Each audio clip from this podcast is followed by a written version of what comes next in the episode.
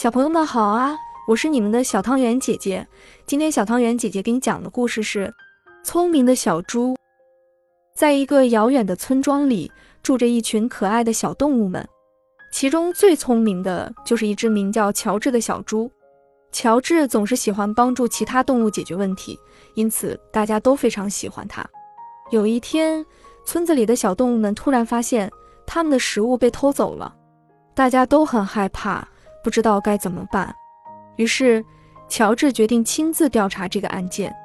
他仔细地观察了村子的周围，终于发现了线索。原来食物是被一只狡猾的狐狸偷走了。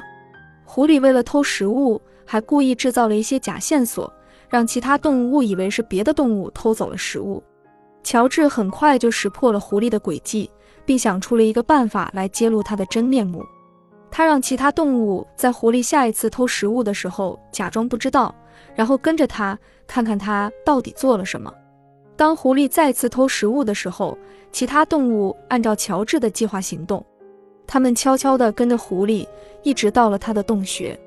在那里，他们发现了被偷走的食物。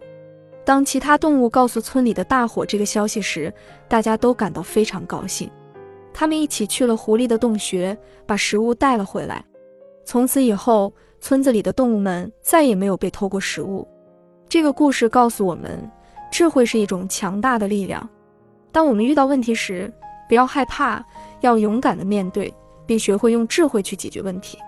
同时，这个故事也告诉我们，团结就是力量。只有当我们团结一致，才能克服困难，取得成功。好了，小朋友们，这期的故事讲完了。咱们相约下期再见。